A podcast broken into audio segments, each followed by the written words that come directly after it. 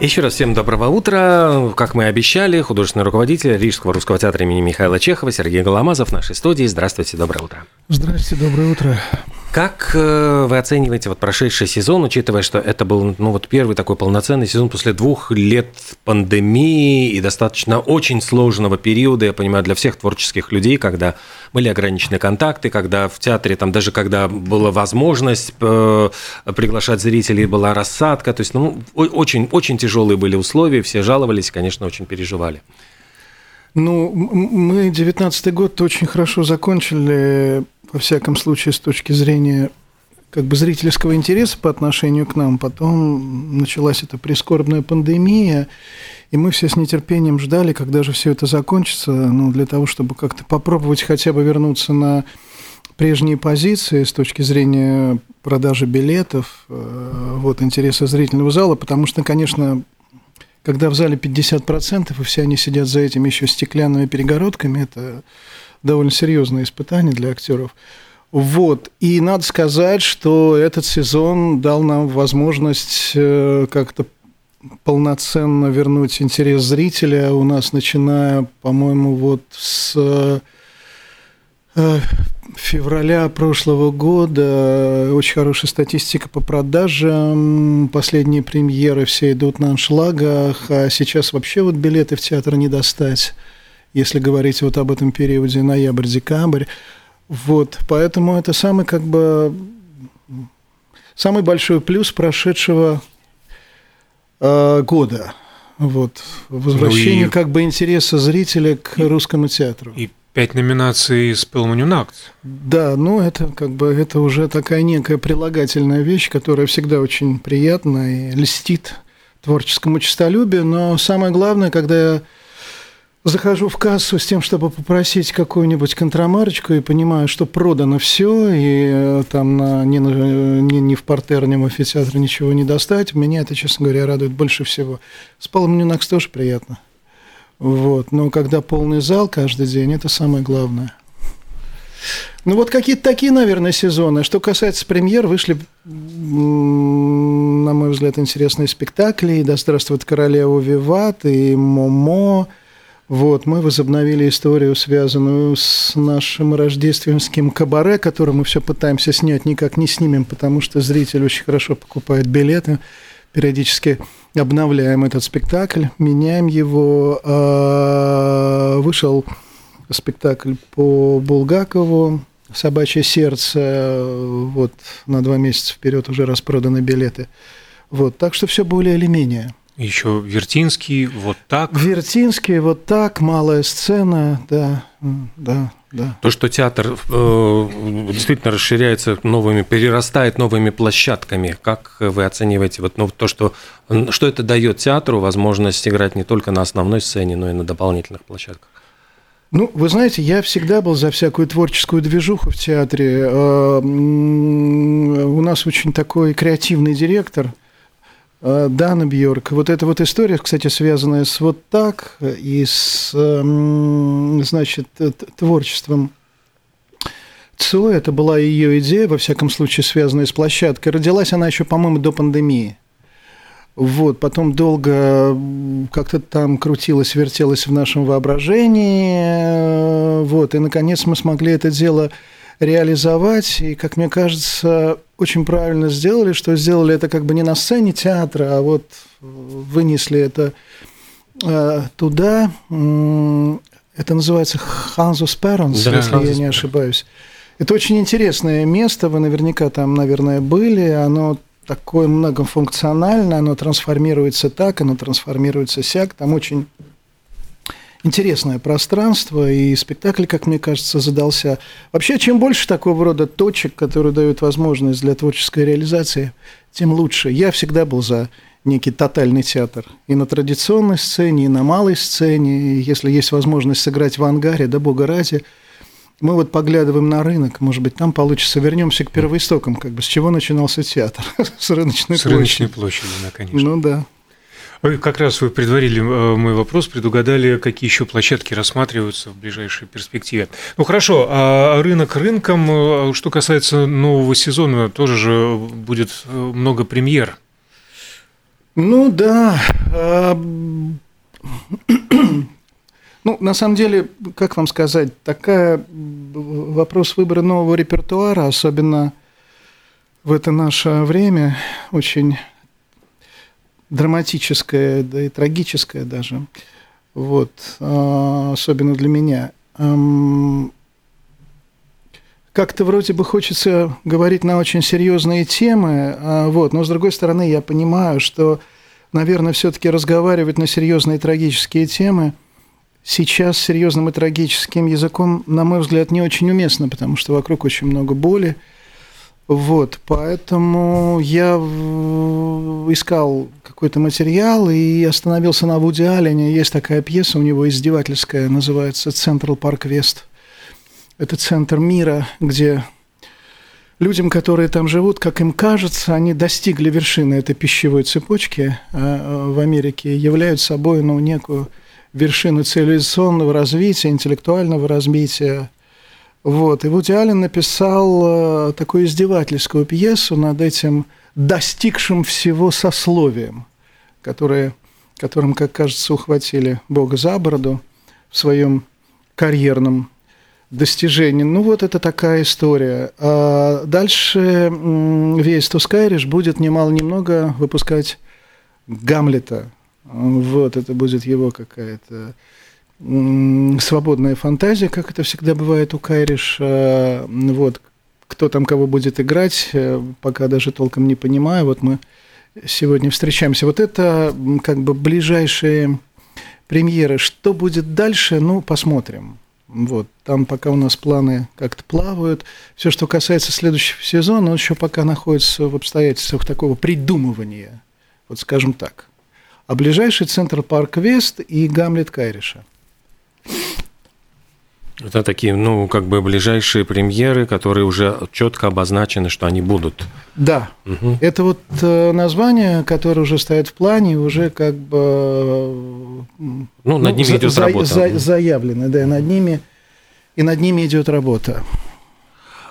Какой вот сейчас зритель театра? Я понимаю, что ну, такой, может быть, наивный вопрос, но вот меняется ли этот зритель ну, вот за время, которое вот вы э, руководите театром? Ну, я думаю, что эм, ну, на мой взгляд, он поменялся за последние четыре года, и э, как-то театр, театр Чехова, на мой взгляд, раньше он был несколько более ориентирован на русскоговорящую публику. Угу. у нас есть какие-то по этому поводу исследования внутренние. А, это было года 3-4-5 назад, то сейчас все-таки зрительный зал где-то 50 на 50. Русскоговорящие, латышскоговорящие. Вообще интерес как бы латышской публики, который возрос к русскому театру, но он радует, потому что мне кажется, что театр должен быть разнонаправлен э, к публике, которая вокруг театра. В этом смысле есть какое-то позитивное изменение. Очень много критики появилось э, в наш адрес по отношению к спектаклям на латышском языке, потому что раньше, я помню, ну, как-то в основном такая пишущая на русском языке только критика. Сейчас самая разнообразная и даже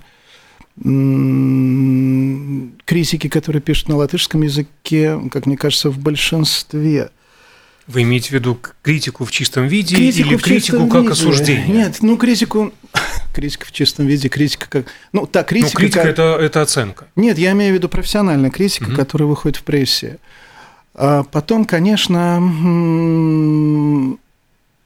те события, которые произошли, война, которая случилась в феврале, она, конечно, как-то очень сильно поменяла некое общее некую общую тональность настроения зрительного зала. Вот. Эм, и это нельзя не, замечать.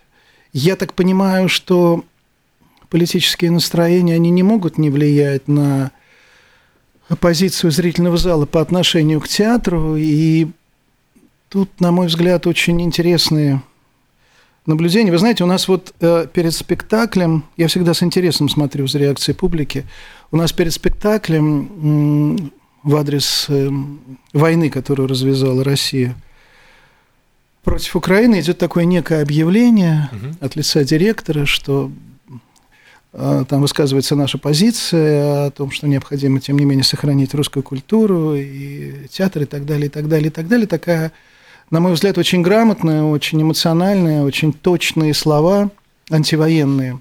Э, При этом подчеркивающую позицию. И подчеркивающую и позицию браво, театра. И браво, вы знаете, это восхитительная я, формулировка. Да, и я э, иногда слежу за реакцией зрительного зала из-за кулис.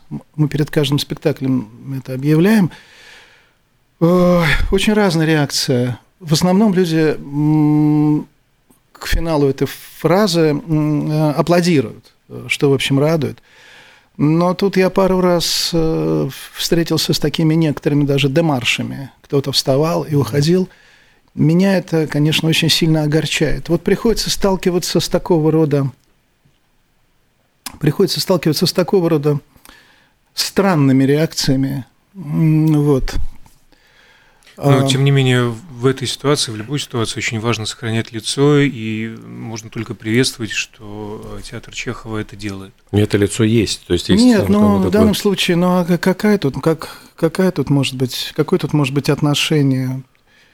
Я думаю, что спектакль по Цою, э, связанный с его творчеством, ну, он я думаю, что он там, с точки зрения нашей позиции, он там все расставляет на места, потому что ну, такое яркое, с моей точки зрения, очень талантливое, громкое, в буквальном смысле этого слова, антивоенное высказывание.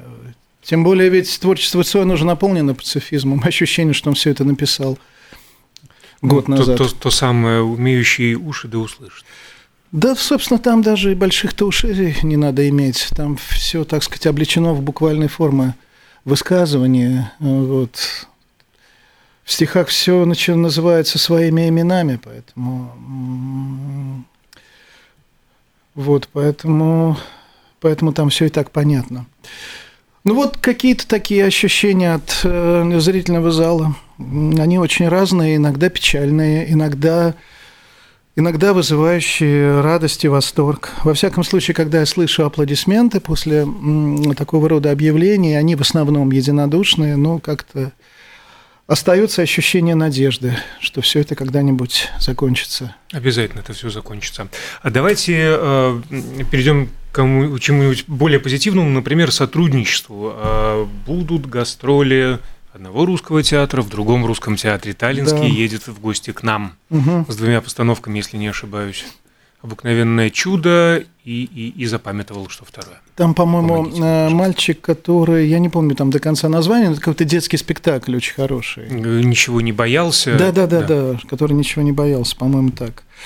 Э, да, так получилось, что у меня в конце прошлого сезона случился роман с Эстонией, Сталином, с русским театром. Они меня позвали – Э, сделать спектакль «Обыкновенное чудо». Э, вот, и мы, значит, в мае, по-моему, начали, потом летом продолжили, и в августе выпустили, и спектакль, в общем, получился. Это такой мюзикл, там даже есть некоторые цитаты, и я это сделал сознательно, связанные с известным фильмом Марка Захарова.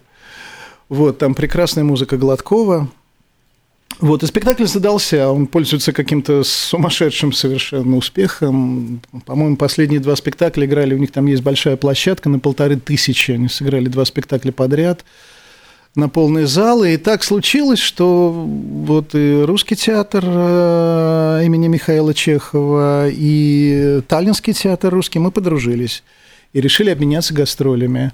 Мы везем туда три спектакля. А, вот комната это граф Монте-Кристо. Вот. И да здравствует королева Вивата. Они к нам тоже привозят два спектакля, чему я очень рад. Вы э, съездили в Таллин, поставили. Э, кто-то из Таллина, из режиссеров, приедет ли в Ригу делать Пока свою постановку? нет таких планов. Вот. Но если так случится, почему нет? Если так случится, почему нет? Но пока что таких планов нет, пока таких планов нет. посмотрим. Может быть, может быть, получится. Бог его знает. Какие, может быть, э, в перспективе, я не знаю, сейчас мы видим, что очень многие, очень много людей из России приезжают, ну, уезжают э, в Европу, и если какие-то вот вакансии, может быть, в театре для а, актеров, которые, ну, потому что есть и большое количество а, актеров, которые э, оказываются безработными в, в других странах, вот да у нас Сейчас... была целая программа, связанная угу. с тем, о чем вы говорите, потому что мы за на протяжении последнего сезона, после февраля месяца, приняли в трупы несколько человек, которые а, либо которые уехали, приехали из Киева в Россию. Это не только актеры, это и э, работники цехов. Э, у нас э, новый работник в грим цехе. Мы взяли раз, два, три, четыре человека. Вот сейчас мы взяли труппу, в труппу пригласили Шамиля Хаматова, который уехал из России, а работал там до этого в «Современнике» в Москве. А, поэтому сегодня мы пок- будут показываться эти актеры, знакомиться с Вейстасом Кайришем. Это у меня есть тут в планах тоже показать ему одного актера из Киева.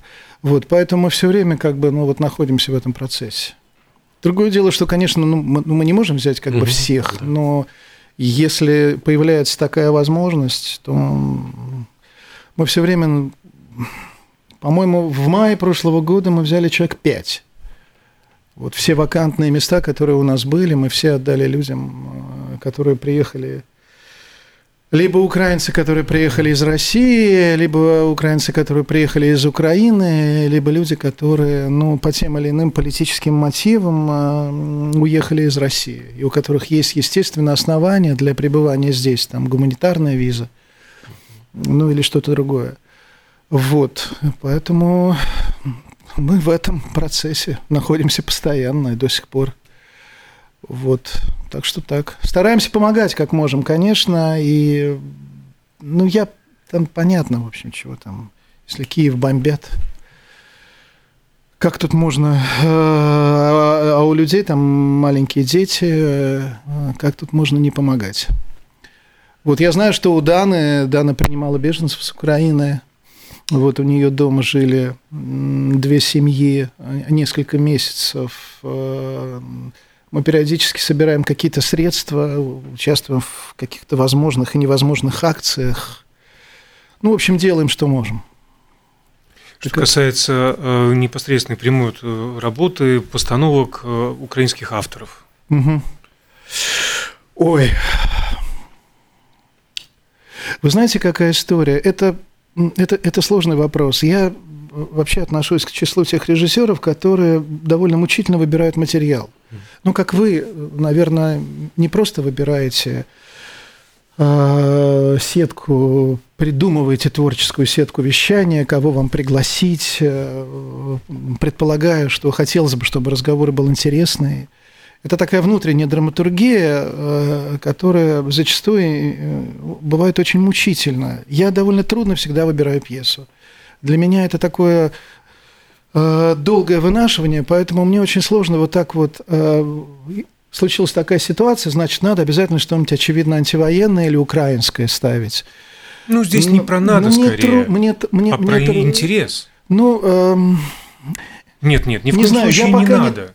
Не, я пока не нашел такой материал. Если я, э, если я влюблюсь, вот. Если возникнет какой-то роман с каким-то украинским драматургом, и я буду понимать, что это действительно и, и мне надо, и театру надо, и что это будет потом, простите, что это будет потом продаваться, бог с ними там, с номинациями, но, по крайней мере, мне очень важно, чтобы спектакль потом минимум 5, 6, 7 сезонов жил.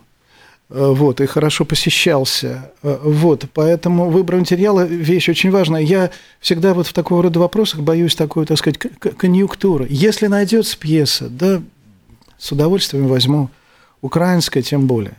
Вот, но это такая история Понимаете, ведь можно, можно помогать Украине, э, при этом ставить не обязательно украинскую пьесу, можно поставить английскую пьесу или российскую пьесу, если это будет возможно, или еще какую-то другую. Тут весь вопрос в том, как бы про что будет этот будущий спектакль. Я вот сейчас Убежден, что ставить на буквально военные темы сейчас, наверное, не стоит. Ну, мой вопрос тоже подразумевал ни в коем случае не конъюнктуру, а тот интерес повышенный, естественный, который возник с 24 февраля к Украине как таковой, в том числе э, к ее культуре. В том Нет, числе и театральной, не, не более того. Это безусловно. Нет, мы читаем, читаем активно. Да я и без этого к украинской драматургии относился с большим интересом. Вот, поэтому будем надеяться, что -то, что-то, может быть, и найдется. А много вообще пьес э, присылают? Очень много. Ну, много, да. Вообще, вы знаете, очень много людей пишут пьесы. я вдруг... Ну, я давно это знал еще, когда работал в Москве. А там так просто, понимаете, просто заваливали Учитывая пьесами. Учитывая плотность населения ну, да, и количество заваливали... графоманов, соответственно. Ну да, не хотелось мне употреблять этого слова, но, к сожалению, конечно, людей, графоманов, э, тех, кто пишет пьесы, очень много. Вот. Но мы получаем каждую неделю, не знаю, 5, 6, 7 каких-то в неделю. да. да. И 5, 6... наверняка это не только местные. Нет, ну, безусловно, это и местные, и из России, и с Украины, и из Белоруссии. Кстати, в Беларуси очень интересная молодая драматургия, и, и в Украине тоже. Вот, поэтому я все это пытаюсь каким-то образом отдавать за флит, он все это по возможности читает. Делегировать. Да, иногда мне присылают просто пакетами там по 8, по 10 пьес. Вот мне из Сталина вчера э, там замечательный директор, мы ищем новое название, вот она мне прислала целый пакет пьес, сейчас все это надо будет каким-то образом читать. Поэтому в этом смысле дефицита нет. А нам, тем не менее, шлют грузные взгляды уже. Мы немножко выходим за временные рамки, надо завершать. Желаем удачного действительно этого сезона и будущего сезона. И, конечно же, успехов театру, чтобы было больше номинаций, было больше э, зрителей. Спасибо огромное. Художественный руководитель театра имени Чехова э, Сергей Голомазов был сегодня в нашей студии. Спасибо. Спасибо, с наступающим.